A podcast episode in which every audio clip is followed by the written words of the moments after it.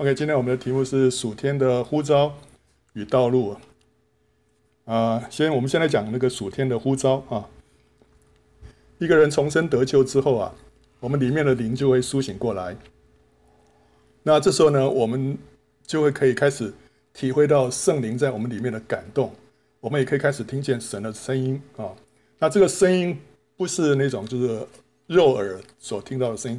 是一个内在的声音啊，所以其实就是一种内在的感动啊，好，就好像是一个我们本来里面这个灵啊是是昏睡的，是死掉的，那现在活过来，那就像是一个本来原本失效的天线啊，现在重新可以收到属天的信号一样，我们现在可以明白神在我们里面的感动跟引导啊，这时候这个人他会听到一个属天的呼召，或者说就是一个内在的吸引，呼召他起来跟随神。走上一条属天的道路啊，所以这时候他会他会听到哇，里面有个呼召啊，有个呼召。那这个是宇宙间最神圣跟荣耀的呼召。拥有这个呼召的人呢，就是得到一个无价之宝，因为他有幸被至高的神选召来跟随他。所以，我们是这一群人是什么样？是同盟天召的人。所以，圣经里面说啊，同盟天召的圣洁弟兄啊，你们应当思想。我们所认为死者为大祭司的耶稣，所以我们拥有这样的一个呼召，这是从天上来的呼召啊，是非常宝贵的。圣经里面有提到说啊，神规定以色列人他们的衣裳穗子啊，上面有一条蓝色的带子。他说啊，在这个民数记十五章啊，上面说，你吩咐以色列人叫他们世世代代在衣服边上做穗子，又在底边的穗子上钉一根蓝细的带子啊，就像这样子的一件衣服啊。它其实就是一块布，中间挖挖个洞，然后你头给套进去啊，就这样子。然后有这片布啊，有四个角，这个角上呢就就钉着这个穗子啊。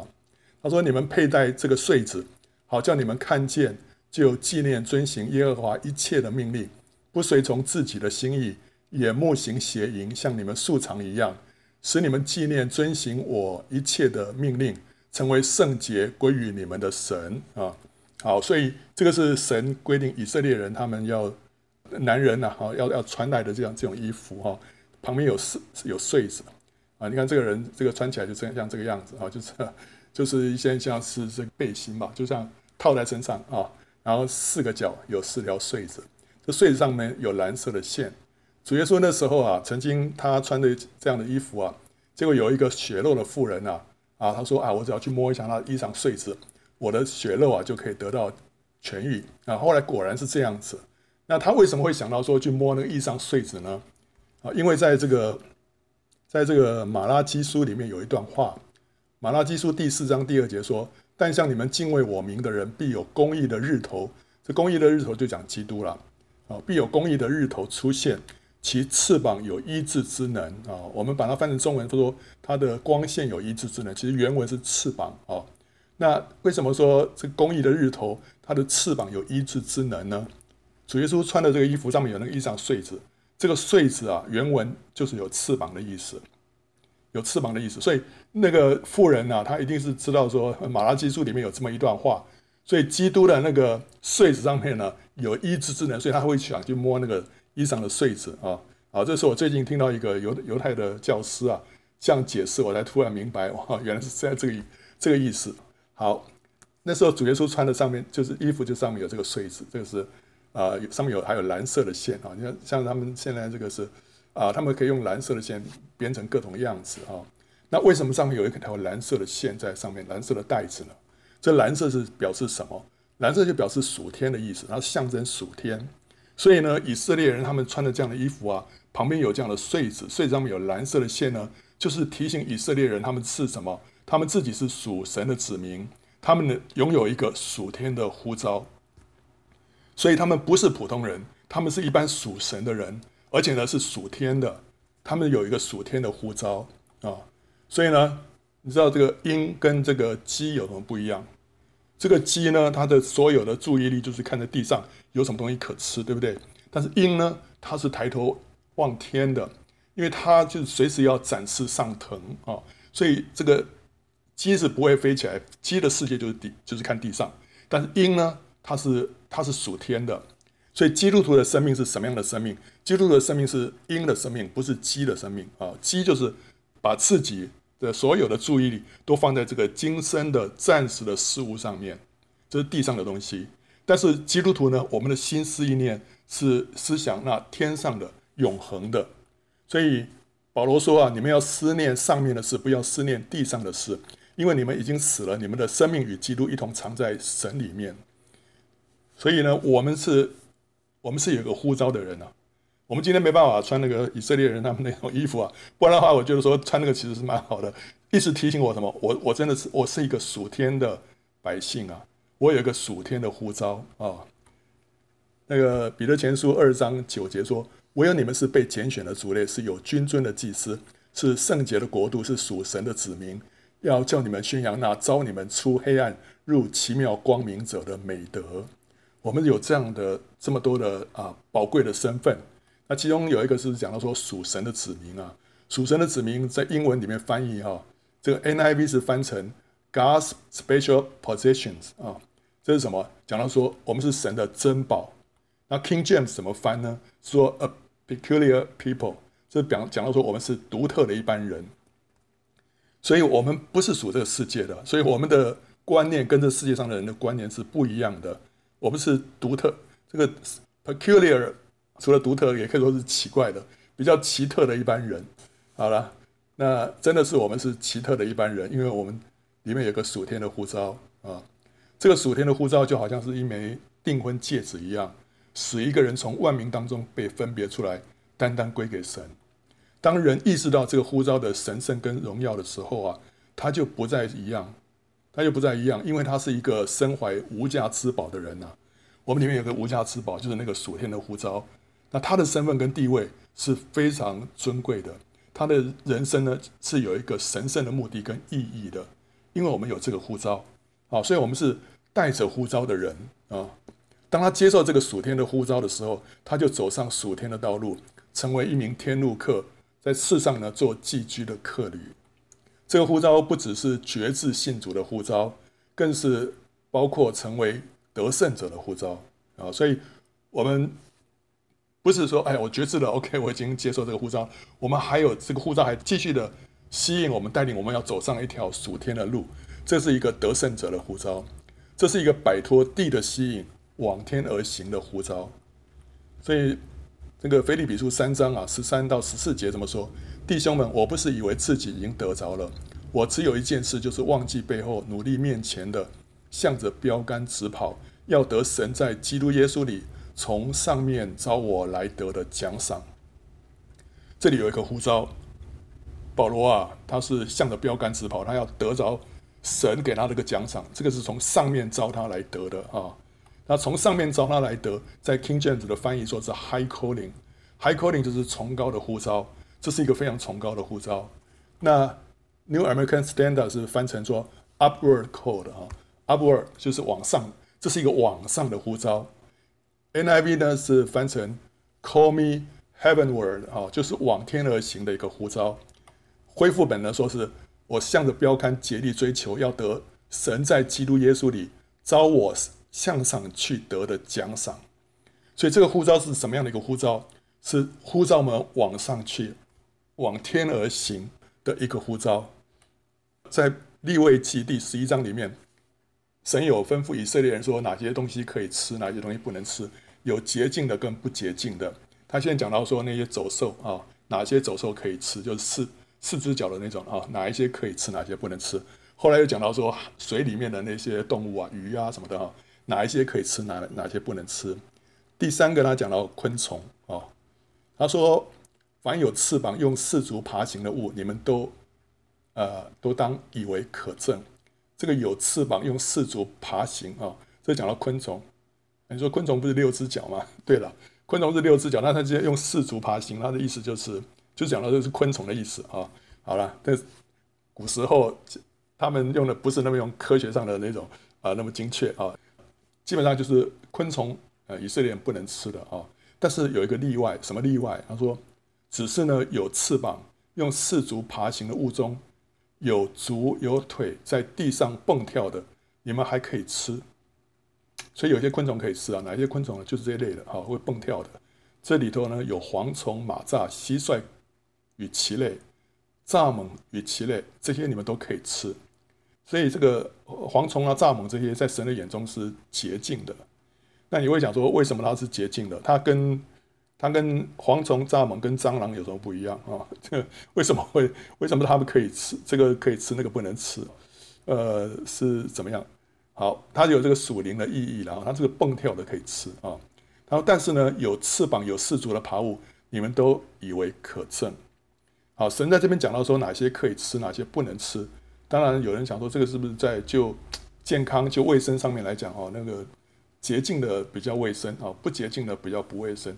这个这个其实还不是最重要的，其实是神在这边讲说哪些是洁净的，哪些不洁净。这其实是讲到基督徒身上也要有一些特质，有些特质。那些洁净的呢，就是我们吃的，我们一般说我们吃什么像什么哈。那些洁净的东西呢，它身上有一些特质，是基督徒所应该要有的。所以呢，这个动物啊，这个什么啊、这个走兽啊，走兽类是什么？要分蹄，要倒嚼，就是洁净的。这边有一些属灵的含义。那鱼呢，有一些是有鳞的啊，有鳍的，是洁净的。这都有一些属灵的含义，就是基督徒应该有这些特质。那这边讲到说，这个昆虫啊，那种会蹦跳的，是洁净的。为什么蹦跳的是洁净的呢？因为蹦跳的这个昆虫啊，它表示出它有一个特质，什么样的特质？就是它不甘心停留在地上，它一直想要脱离这个地的吸引往上去。所以这是一个很重要的一个特质，就它不甘心待在地上，它渴慕离地向天，这是洁净的。所以基督徒要有这样的一个特质，就是说我不甘心留在这个地上，我的家是在天上。我一心想要脱离这个地的，向着我的霸占跟吸引，我要往天而去。神说这样的一个特质是洁净的，是好的。那至于其他的，就是说那些在地上活动的那些那些昆虫啊，就是跟世界联合的，就是不洁净的。后面还有讲到一些地上的爬物，他说地上的爬物与你们不洁净的呢是这些哈，其实地上的爬物都是不洁净啊。他说包括这个幼鼠。还有石鼠，石鼠就是老鼠了，还有蜥蜴啊，与其类，壁虎、龙子、守宫、蛇衣、眼蜓，眼蜓就是变色龙。所以你看到这些都是一些爬虫类啊。好吧，即使他说是洁净的，我也不敢吃，对不对？跟我感觉呃很恶心，对不对？啊，但是问题是说，这些神为什么列出这些都是不洁净呢？你看这个幼鼠跟石鼠啊，它有个特质就是。他们都是住在地洞里面的，住在地洞里面就是跟世界深深的联合的啊！你贴在地上还不够，还还钻个洞住到里面去了。那其他这些呢，的肚子贴在地上的哈，这些爬虫类都是完全紧贴在这个地上，跟世界是紧密联合的。这些在神的眼中都是属于不洁净的。神说这个是不洁净的，神叫他们不要吃这个，就比方说我们身上不应该有这种特质。我们身上特质是要离开这个世界，脱离这个世界，要往天而去的啊。所以有首诗歌啊，叫《往高处行》啊，不知道大家有没有听过？现在很少人唱传统诗歌了。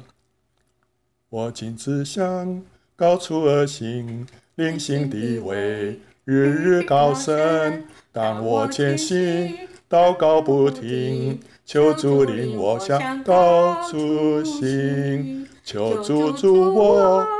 使我稳健，平行站在诸天高原，我心向往更高之地，求主领我向高处行。OK，好啊，我们现在年纪大了，唱诗歌会走音，不过 Anyway 就是这个样子啊。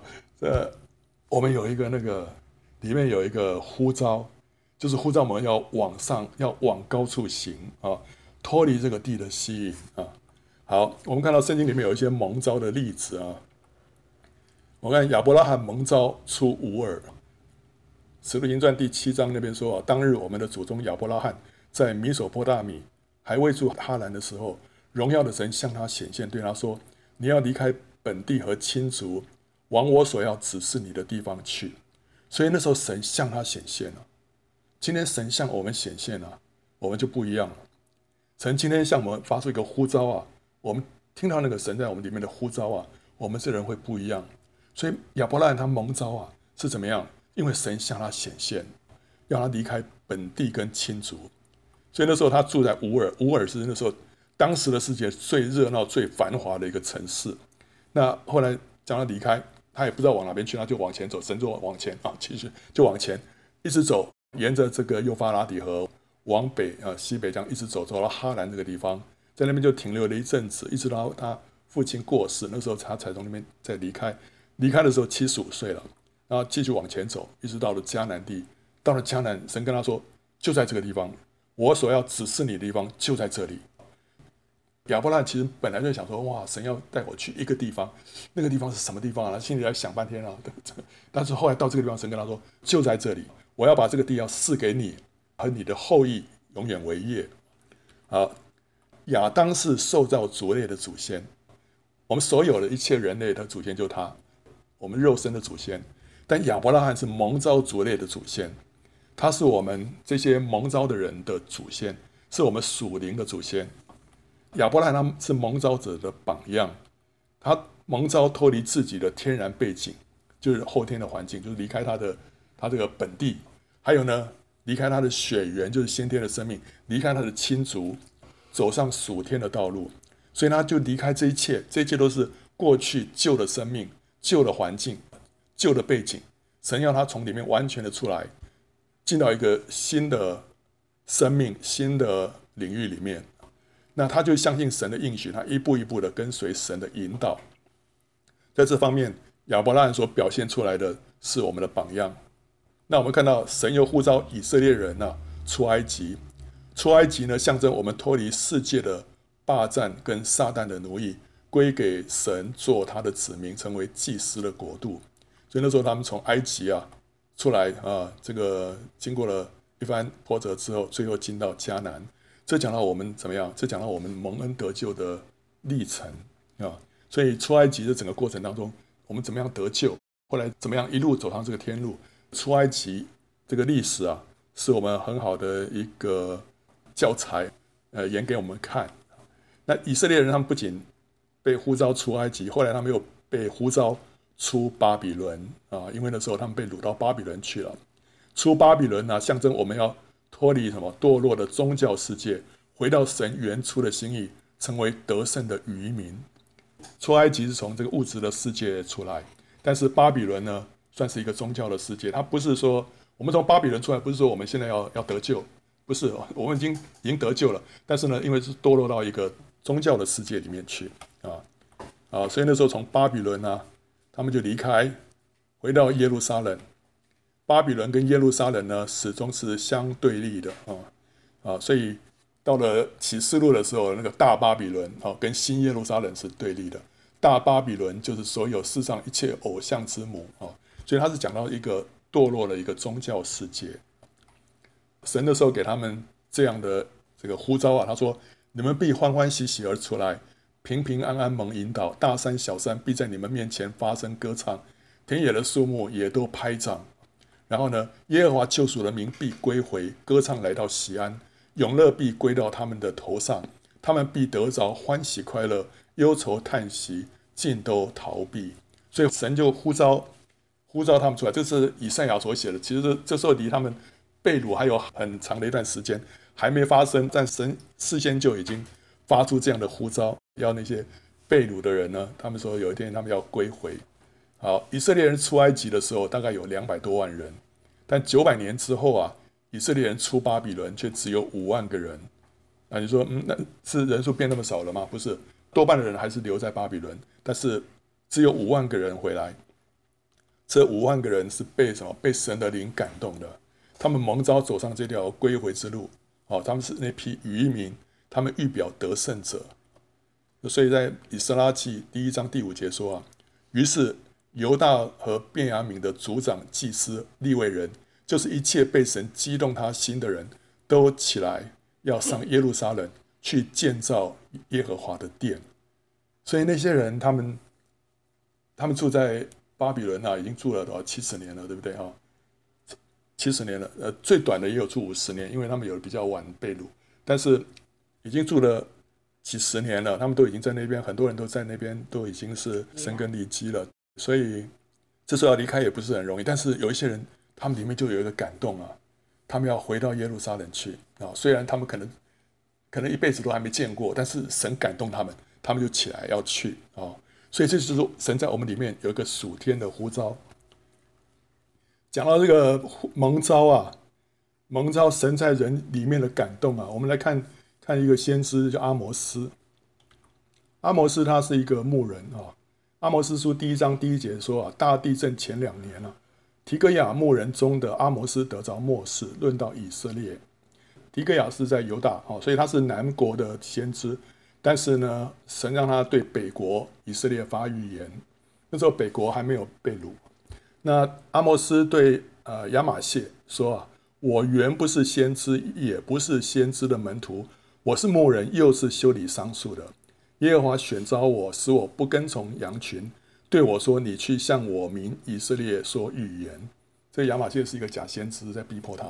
那时候他就跟这个亚玛谢说啊：我本来不是先知啊，我也不是先知的门徒，就是。”他没有上那个先知的学校，今天来讲就是说他他没有上过神学院，所以根本就是一个牧羊人，而且他不只是牧羊人，我又是一个什么修理桑树的，所以他是一个人打两份工，他是一个比较穷的人，所以才会在那边修理桑树，因为这个桑树啊是一种叫做西科莫无花果树，呃，这种无花果树啊，这个就是当初这个那个叫撒该，撒该爬上这个树啊去要看耶稣，就这种无花果树。那这种无花果树不是我们一般所说的无花果树，这种是穷人所吃的无花果啊。你看到这个无花果呢，它都是长在主干的旁边，你要去摘它不是很容易，因为你要爬上去，这个果子都很小，你要一个个去摘啊。那正常的无花果是像这样子的，它长在那个比较细的这个枝条上面，你要摘蛮容易的哈，你把它拉下来，这样子，而且一颗每颗都很大，所以一般的无花果是这样子，但是这个。这个西科莫的无花果啊，这个小小的在旁边，所以只有那个穷人啊才会去摘它哦，因为因为太花功夫了。那穷人因为没有东西可吃，所以他们就就会去摘这个。所以阿摩斯呢，他是在摘这种无花果，这个西科莫无花果小小的，你就看它放在手掌心里面，就小小的啊这样子，很甜。所以看得出来，阿摩斯是一个穷苦的人，一个人要打两份工，所以那时候神就呼召他。呼召他去对北国说预言，那那时候他对北国发出去预言呢，多半都是在那边责备那些有钱的人在欺压穷人啊，所以他对于那个穷人很有很有同理心，因为他自己本身就是穷人啊。哎，新约里面有一卷书也被认为就是说是新约的阿摩斯书，是哪一卷？大家知道吗？哎，雅各书，对，雅各书被说为是新约的阿摩斯书，因为雅各他也都是。站在穷人立场啊，在那边责备那些那些富人啊，好，那总而言之，这个阿摩斯啊，他本来不是先知的，他也没有去受过先知的那种装备，他没有说哦，我以后要做先知，所以去上先知的学校，没有啊，他就是在牧羊的时候，突然神的灵就感动他。你看这个，他是说他是什么？他是提哥亚牧人中的阿摩斯，他是说他是。这一群牧人当中的一个，他不是说我是提哥亚的牧人啊，他说我是提哥亚牧人当中的阿摩斯啊，意思就是说他有一群牧羊人的同伴，他不过是当中的一个人而已。可是后来他在牧羊的时候，突然神的呼召就临到他。你说你看这张图啊，后面有一群人对不对？后面坐一群人在那边干什么？在聊天啊，讲话。可是你看前面的阿摩斯啊，他突然好像听到天上有一个声音对他说话。说：“你去向我民以色列说预言。”所以这就是一个呼召啊！耶和华选召我，神的呼召临到他身上之后，这个人就不一样了。这个人就不一样，他就被属天的呼召所抓住了，所以他就走上一条属天的道路。你看大卫也是一样，那时候撒母耳去到大卫的家，那个撒母耳就对他父亲耶西说：“啊，你儿子都在这里吗？”因为他他要去膏大卫啊。那他回答说：“还有个小的，现在放羊。”萨摩尔对耶西说：“你打发人去叫他来。他若不来，我们必不坐席。”耶西就打发人去叫了他来。他面色光红，双目清秀，容貌俊美。耶和华说：“这就是他，你起来膏他。”哦，所以呢，那个萨摩尔说：“你就是你过来哦。”然后他就膏他哦。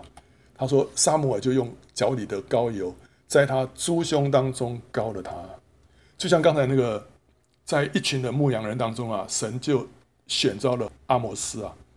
那在这一群的这个大卫的兄弟当中啊，他就在诸兄当中就高了大卫。呼召就是临到他，从这日起啊，耶和华的灵就大大的感动大卫，大大的感动大卫。”当灵感动他，圣灵感动他的时候啊，这时候另外一件事情也同时发生是什么？就是一个呼召领到他。在此同时啊，一个属天的呼召就临到大卫了。神呼召大卫什么？他说他要把他从这个带奶的母羊当中带出来，要他来将来要牧养神的以色列民。所以神有一个呼召就临到大卫。所以啊，我们今天当神的灵临到我们，当我们里面这个被神一开启啊。我们同时就会领受到一个属天的呼召啊，参孙参孙一样，四世纪第十三章这边这边说啊，后来妇人生了一个儿子啊，给他起名叫参孙。孩子长大，耶和华赐福与他，在马哈尼但，就是索拉和以斯陶中间，耶和华的灵才感动他。哦，他特别提到说，神的灵感动参孙，是当参孙在一个地方叫做马哈尼但的地方，神的灵才开始感动他。为什么？为什么讲的这样子？当然，这表示说怎么样？就神开始感动他，是一个很具体的一个地点啊、一个时刻。那时候他突然发现他这个人不一样了，因为神的灵开始感动他了。那马哈尼旦在索拉跟以斯陶的中间。马哈尼旦的意思就是说但的营，但的营。那你看得到这个这个图啊？地图，你看左边那片的是非利士人的地，右边这是以色列人的。那在这个以斯陶跟索拉是属于但的境界，有没有哈？所以那时候约书亚把这个地啊分给十二个支派的时候，但的支派被分到这个地方。好，那那时候他们分到这个地方，你说 OK 啊，那就去到那边去呢，把那些外邦人赶出去之后，他们就在那边住下来，对不对？哈，好，但是不是因为那边啊，非利士人啊很强大，所以他们你看那个但的那个境界啊，本来应该是到海边的，但左边那边啊，他们没有打下来。那时候，但的这些族人啊，他们是在马哈尼但那个地方安营。安营的目的是什么？在那边呃 camping 嘛，在那边是，在那边是露营嘛？不是，他们在那目的就是在那边准集结，在那边准备要作战。所以这是但的营是一个军营，军营。这是一个地方是但族对抗非利士人的集结跟扎营的地方。那不是一个玩耍的地方，那是一个一个军队在那边集结的地方。所以那时候啊，那个参孙啊，到了这个地方啊，突然神的灵就大大的感动他。同时，这时候一件事情发生什么？就是同时有一个属天的呼召也临到参孙，因为神让参孙明白说，将来他有一个使命，就是要帮助以色列人要战胜非利士人，因为在那个地方啊，是过去他的祖先在那边集结，为了要对抗。非利士人那个地方是但的营，是玛哈尼但，所以在那个地方他就被神的灵大大的感动了，就是说他也领受了一个属天的呼召啊。我们看扫罗，扫罗他也被神的灵感动，他也领受神的呼召，他蒙召做以色列王，那时候圣灵大大的感动他。沙漠人那时候拿膏油啊倒在扫扫罗的头上，与他亲嘴说：“这不是耶和华膏你做他产业的君吗？”所以那时候他得到这样的一个呼召啊，要做以色列王啊。那后来扫罗呢转身离别撒母耳，神就赐给他一个新星。当日这一切兆头都应验了。扫罗到了那山，有一班先知遇见他，神的灵就大大的感动他，他就在先知当中受感说话。所以那时候神的灵感动扫罗，跟大卫还有跟那个参孙，还有跟阿摩斯一样。所以那时候神的灵感动他之后，同时也有一个呼召也临到他，神要他做以色列的君。但他后来他两次犯罪失败，以至于他失去他的呼召。那个神跟撒母耳说他后悔了，所以呢他就不让扫罗做王了，所以他的呼召就失去了。啊，那时候他如果谦卑悔改的话，虽然神剥夺了他的王位哈，但如果谦卑悔改，服在神的手下，神还是可以改变他的呼召，使他成为一个成全大卫的 King Maker，对不对？他可以成全大卫，所以他可以训练大卫，让大卫起来接续他做王。如果他谦卑的话，他可以这样做。那时候他会有有另外一个呼召，但是呢，他不思悔改，以至于越来越恶，起来逼迫追杀大卫。后来就成为神用来熬炼、来试验大卫的一个工具啊，工具。一个人可以是神的器皿，用来盛装神、彰显神啊，一个器皿。但它也可以是神的工具，用来达成神的目的之后就遭到弃绝。所以呢，扫罗他是神的工具。那当时逼迫以色列人的法老也是工具。所以他们都成为神的一个工具，用过之后就丢了。所以扫罗他没有完成神在他身上的一个呼召啊，跟托付。约拿单，扫罗的儿子啊，约拿单，他虽然贵为王储，但他知道神是拣选大卫做以色列王，他就乐意退居第二，做一个鼓励跟帮助大卫的人啊。他爱神的旨意超过他自己的得失利益。结果他就忠于神给他的呼召跟角色，最终呢，他就得着神所赐给他的永恒冠冕，对不对？所以我们说，你不需要抢着要去做男主角，你如果好好扮演神所给你的这个角色的话，你可以赢得最佳男配角奖，对不对啊？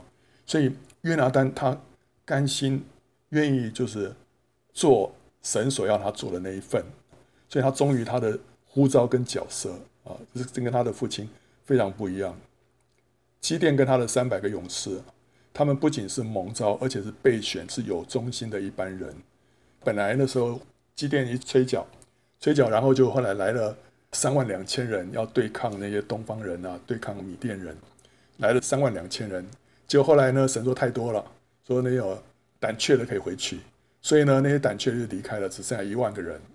神说还是太多。就把他带到水边，就让他们去喝水。结果呢，那些不警醒的都被淘汰了，到最后只剩下三百个人。所以不警醒的，就是趴下去喝水，不管四周会发生什么事情。但只有三百个人是站着喝水的，把水啊捧起来喝的。他们这种喝水的姿态啊，就是说他们一面喝水，他们一面注意四周围的状况怎么样。所以这是警醒的一般人啊，他们是蒙召被选，而且是有忠心的。主耶稣说啊，因为被召的人多，选上的人少，不是每一个被召的都被选上啊。那在启示录里面，那时候啊，敌基督跟十个王跟羔羊争战啊。圣经说，羔羊必胜过他们，因为羔羊是万主之主，万王之王。同着羔羊的，就是蒙召被选有忠心的，也必得胜。所以呢，一个人听见了属天的呼召，不仅需要真爱，而且去回应这个呼召。而且要持守这个呼召，愿意为他付出一切代价，才能够得到最后的冠冕啊！我们接下来最后看这个呃属天的道路。我们想说，哦，这个我们有这个呼召了，那我们要走上这条属天的道路，这道路会是什么样子？这个神会带领我们经过什么样的事情？每一个人的呼召不一样，所以每一个人的道路会不同，对不对？但是呢，圣经里面有告诉我们一些。原则就是生命长进的一些原则，让我们知道说，我们走这条属天的道路啊，我们的生命会经过哪一些的啊、学习，会经过哪一些的对付，所以这些事情是一一般原则性的，我们都会经过的啊。所以圣经里面用什么上行之诗来让我们看到这条属天的道路是什么样子？上行之诗就是诗篇一百二十篇到一百三十四篇，以色列人每年在三个大的节期啊。有人说这个是他们上去朝圣的时候呢所唱的诗歌，那也有人认为说哦，这个上行之诗是一利未人在圣殿里面登那个十五层台阶的时候所唱的。好，但是从属灵的角度来看，从灵意上面来看呢，我们发现这十五篇的上行之诗啊，是神子明属灵长进的十五个阶段。所以这十五篇诗篇，从诗篇一百二十篇到一百三十四篇，可以分成五组，每一组有三篇。第一组是得救城啊，所以从我们的得救开始的经历，这是前面三篇所讲的。第二个层次呢是讲到信心层，是讲到我们心情受到考验。第三段呢是讲到服饰层，这时候我们进到服饰里面。第四段呢是讲到炼净层，我们的生命被更深的炼净。最后是进到荣耀层啊，所以得救层啊，讲到说我们这个属天的经历一开始，我们先从什么？先从这个世界被分别出来。所以在这个一百二十篇里面，我有提到说，我寄居在米色，住在基达帐篷之中，有祸了。那时候住在外邦当中啊，好像这个世界本来是觉得 OK 的，但这时候突然里面有一个我们的感觉啊，一个呼召苏醒过来了，发现说神要我脱离这个世界上的这种啊过去的这种环境。我与那恨恶和睦的人许久同住，我愿和睦，但我发言他们就要征战。所以那时候神呼召他从世界要分别出来了，然后一百二十一篇里面呢，就经历到神的看顾跟保护啊。所以他说：“我要向山举目，我的帮助从何而来？我的帮助从造天地的耶和华而来。他必不叫你的脚摇动，保护你的必不打盹。”所以，我们信主之后啊，诶，我们经过一段蜜月期哈，你会发现哇，神帮助我各方面都好顺啊。以前以前都还没有这么顺的，现在一信主之后。神就在各方面，你就看到神的看顾、神的保护，好，所以到最后到一百二十二篇的时候呢，哎，他就开始稳定的聚会。所以这边有提到说啊，人对我说：“我们往耶和华的殿去，我就欢喜。”耶路撒冷啊，我们的脚站在你的门内。耶路撒冷被建造，如同联络整齐的一座城。耶路撒冷是象征什么？就教会。所以从这个世界出来之后，现在进到教会里面了。然后呢，众支派就是以色列的支派上那里去。按以色列的常例称赞耶和华的名，所以他们固定每到时间到了哈，他们就去耶路撒冷朝圣，就讲到说我们平常啊时间到了，我们就去教会里面聚会一样，所以这时候他的灵命啊开始到一个地步比较稳定了，稳定聚会了。所以这个得救城啊，这三边呢其实是可以对应到创世纪啊，创世纪就讲到说亚伯拉罕呢从乌尔被呼召出来，对不对？去去到迦南地，所以这是一条上行的道路。所以从世界被分别出来，经历神的看顾跟保护，到最后呢，到了教会。第二层呢是讲到信心，信心受到考验。一百二十三篇里面讲到我们信心受到考验。那时候你看他说啊，耶和华求你怜悯我们，怜悯我们，因为我们被藐视已到极处啊，我们被那些安逸人的讥诮和骄傲人的藐视已到极处。所以这时候会碰到一些信仰上的考验。啊，所以就是在主耶稣那时候撒种的比喻里面，会有日头曝晒，对不对哈？所以那些有的碰到一些逼迫就就跌倒了。但是呢，这时候我们信心需要经过一些考验啊，有人来讥诮，有人来逼迫。但是呢，在一百二十四篇里面，我们就看到我们在试验当中可以经历神啊。所以他说，耶和华是应当称颂，他没有把我们当野食交给他们吞吃，我们好像雀鸟。从捕鸟人的网罗里逃脱，网罗破裂，我们逃脱了。所以在这样的逼迫，在这样的试炼当中啊，神带领他们逃脱了。然后呢，到一百二十五篇，信心就稳固了。所以他说：“倚靠耶和华的人，好像喜安山永不动摇。众山怎样围绕耶路撒冷，耶和华也照样围绕他的百姓，从今时直到永远。”所以。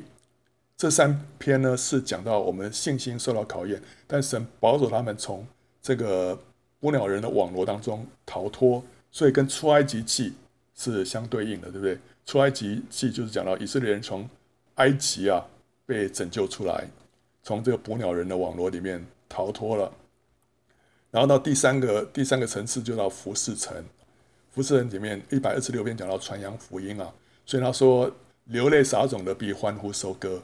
那带种流泪出去的，必要欢欢乐乐的带禾捆回来。一百二十七篇呢，就讲到造就圣徒啊，若不是耶和华建造房屋，建造的人就枉然劳力；若不是耶和华看守城池，看守的人就枉然警醒。这边讲到服事的原则，不是依靠自己的势力，不是依靠自己的才能，乃是依靠神的灵，方能成事。所以这个是在讲到服事的原则。儿女是耶和华所赐的产业，所怀的胎是他所给的赏赐啊。少年时所生的儿女，好像勇士手中的剑，所以这时候他就在那边造就，可以来造就圣徒，可以生养儿女，而且呢，这时候这些儿女啊，都好像是勇士手中的剑啊，灵性被培养起来，都是刚强的，都是可以去胜过仇敌的啊。然后呢，到一百二十八篇呢，讲到他多结果子啊。你妻子在你的内室，好像多结果子的葡萄树；你儿女围绕你的桌子，好像橄榄栽子。愿你看见你儿女的儿女。所以啊，这些儿女啊，他们被栽培起来，而且呢，被圣灵充满，好像橄榄栽子啊，就是里面充满了油啊，是被圣灵充满的。而且呢，他们还会再生养，以至于你会看见你儿女的儿女。所以是一个多结果子的一个光景啊，所以这是跟利未记相对的。为什么跟利未记相对？因为利未记就讲到服侍啊，利位记里面就是完全是讲到利位人怎么样在神的殿里面服侍神的这些原则。所以这个这个第三层是讲到服侍啊，第四层呢是炼净层。那第一百二十九篇呢是讲到神就这时候本来是服侍一切都很好了。但这时候呢，神在我们的生生命里面呢，做一个更深的炼净跟对付。首先是在我们里面呢，先医治我们过去的一些创伤。所以以色列当说啊，从我幼年以来，敌人屡次苦害我；从我幼年以来，敌人屡次苦害我，我却没有胜了我。所以讲到我们从小啊以来的一些哈仇敌在我们身上的一些伤害，如同扶犁的在我的背上扶犁而耕。耕的犁沟甚长，但耶和华是公义的，他砍断了恶人的绳索。所以，我们虽然有时候表面上看起来服侍也都很好啊，一切好像灵性也都很正常，但是有时候我们里面会有一些隐藏的东西啊，隐藏的一些伤害或什么，这时候神需要在我们里面啊做一个医治的工作啊。那到一百三十篇呢，这时候他经历一个心灵的黑夜，在里面做一个更深的一个对付啊。所以以至于那时候他好像失去神的同在，这时候他只能靠着一个赤裸裸的信心往前行啊。所以那时候他发出一个祷告说：“主耶和华，你若查究罪孽，谁能站立得住呢？我的心等候主，胜于守夜的等候天亮，胜于守夜的等候天亮。”这个其实跟雅歌也可以做一个对应。你就看到说前面的服侍啊都 OK 很好了，这时候但是神那时候呼召他要进到一个。要经历一个更深的十字架的对付，一个是这是一个心灵的黑夜，那时候良人的同在都不见了，所以那时候他只能在信心的里面继续的忍耐等候，然后呢，让神光照他里面还有什么隐藏的罪。到一百三十一篇的时候呢，这时候他等于是里面的这个天然啊被神对付的差不多，已经不再有己的活动了，所以他说：耶和华，我的心不狂傲，我的眼不高大，重大和测不透的事。我也不敢行，我的心平稳安静，好像断过奶的孩子在他母亲的怀中。啊，这个就是民数记所说的。民数记就是怎么样？那个老的一辈啊，在旷野里面一个一个都倒闭了，所以就是我们讲讲到我们天然的生命啊，都被炼尽了，不再有自己啊，不再有自己，所以这个是一个炼尽层。所以民数记里面就讲到以色列人倒闭在旷野的故事了。等到民数记完的时候，剩下都是新的一代，所以新的一代这时候就是要进到荣耀里面去啊！这是在迦南地的门口了。这是一百三十二篇啊，啊，这边讲到什么？教会集体彰显神，这跟雅歌一样，雅歌都是经过黑夜之后，你就看到那那个佳偶出现的时候，那时候就是彰显教会的荣耀，不再是个人的彰显神，而是集体。教会集体的彰显神了，所以他说，因为耶和华拣选了锡安，锡安就讲到教会啊，愿意当做自己的居所，说这是我永远安息之所，我要住在这里，因为是我所愿意的。我要使其中的粮食丰满，使其中的穷人饱足。我要使祭司披上救恩，圣民大声欢呼啊！所以我们要让教会彰显神的荣耀，我们需要让神在我们个人身上。先做工，我们自己要先被神对付之后，教会才能够彰显神的荣耀。如果教会里面充满了一群属肉体的人，教会就没办法彰显神。但是经过前面这个炼净之后啊，这时候教会就能够集体的来彰显神。然后第一百三十三篇就讲到合一，看啊，弟兄和睦同居是何等的善，何等的美。这好比那贵重的油浇在亚伦的头上，流到胡须，又流到他的衣襟。又好比黑门的甘露降在喜安山。黑门在北边，喜安山在南边。黑门的甘露怎么会能够降降在喜安山呢？是因为所有教会跟教会之间的那个墙啊都被拆毁了，所以呢，在灵恩派里面的祝福可以流到福音派，在福音派的祝福可以流到灵恩派，因为中间的那隔断的墙都已经拆毁了，所以黑门山上面的甘露就可以降在南边的西安山。这时候已经合而为一，教会合而为一。所以他说：“弟兄和睦同居是何等的善，何等的美。”那个圣灵从头上高油啊浇下来，它可以流到每一个角落、每一个身上的每一个地方，因为中间没有障碍。所以这是一个教会合一的光景。然后一百三十四篇呢，讲到警醒等候主的再来啊。他说：“耶和华的仆人夜间站在耶和华殿中的，你们当称颂耶和华啊。”这时候是怎么样？就是在黑夜里面，祭司在圣殿里面，黑夜等候什么？等候天亮。所以是讲到说，主再来之前呢、啊，我们在那边守候，等候主的再来。这个是相当于生命记，生命记就是新的一代。这时候旧的生命都已经被神对付了，旧的一代都已经倒闭在旷野了。现在是一个新的生命，这个新的生命要什么？要承受，承受地土。要承受神所赐给他们的迦南美地，所以这时候他们是站在什么？已经站在约旦河边，好，准备要进迦南地了。所以这讲到说，我们准备要怎么样迎接主的再来？我们已经要从这个暂时的世界啊，要进到千年国度里面去。所以我们看到啊，这十五篇的上行之诗啊，就讲到我们属灵的生命啊，长进的过程当中，我们所会面对的一些课题。一些功课，从最起初的啊得救，一直到最后啊等候主的再来，那刚好可以跟摩西五经对在一起。所以你说，嗯，你自己这个会不会你自己想象没有？因为你跟摩西五经一对在一起，你就知道说这个不是自己在那边想象，因为跟摩摩西五经里面的每一卷书的主旨刚好是一样。创世纪就讲到说蒙召出来，对不对啊？出埃及记呢，就是在试炼当中神的拯救。然后利未记讲到服侍，民数记呢讲到炼净啊，那些倒倒闭在旷野，生命记呢就是在约旦河边准备要进迦南了，所以这个是我们属天的历程。那最后呢，我们可以看有一篇啊，这个叫做别人可以你不行。今天我们要成为一个走天路的天路客，神在我们身上有呼召，那神在我们身上有一些要求啊。啊，这篇我觉得是蛮好的，我们可以看一下哈。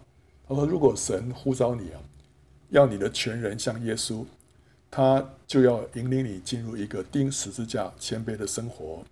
对于你的顺服，神有一个特别的要求，他不允许你照别的基督徒的样子行。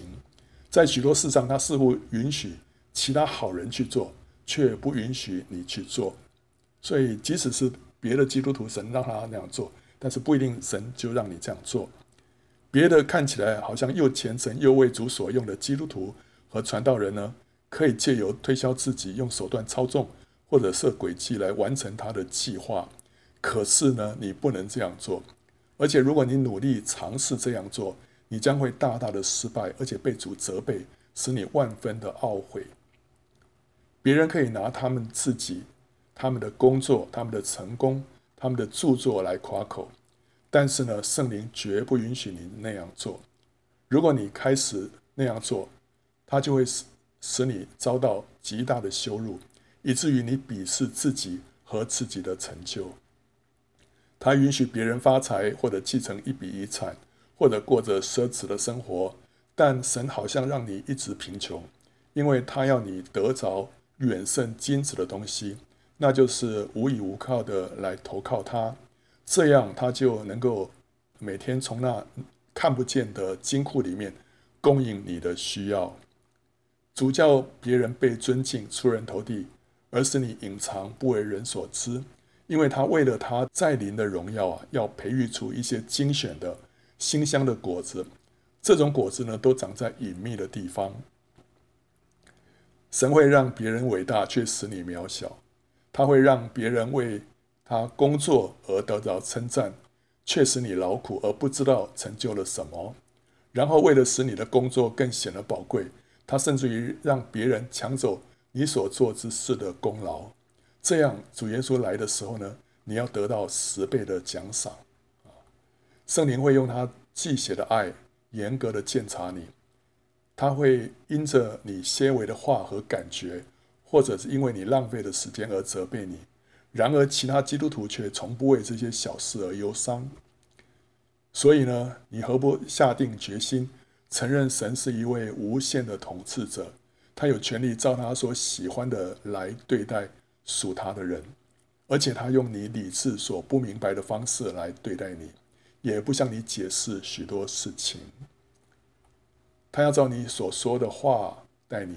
如果你曾把自己完全卖给他做奴隶，他就要用他忌邪的爱将你包裹起来，让别人去说你所不能说的事，去做你所不能做的事，永远将你自己摆在这样的一个地位上，直接让圣灵来管制你，并且他有权利勒住你的舌头或者捆住你的双手。或者闭上你的眼睛，但是他并不如此来管制别人。当你如此的被这一位活的神所占有，以至于在内心深处欢喜，且极乐意让圣灵如此特别的、个别的、私下的、忌邪的监护并管理你的生活时，你就已经找到天堂的门厅了。所以这是这篇啊，这篇让我们知道说，神真正。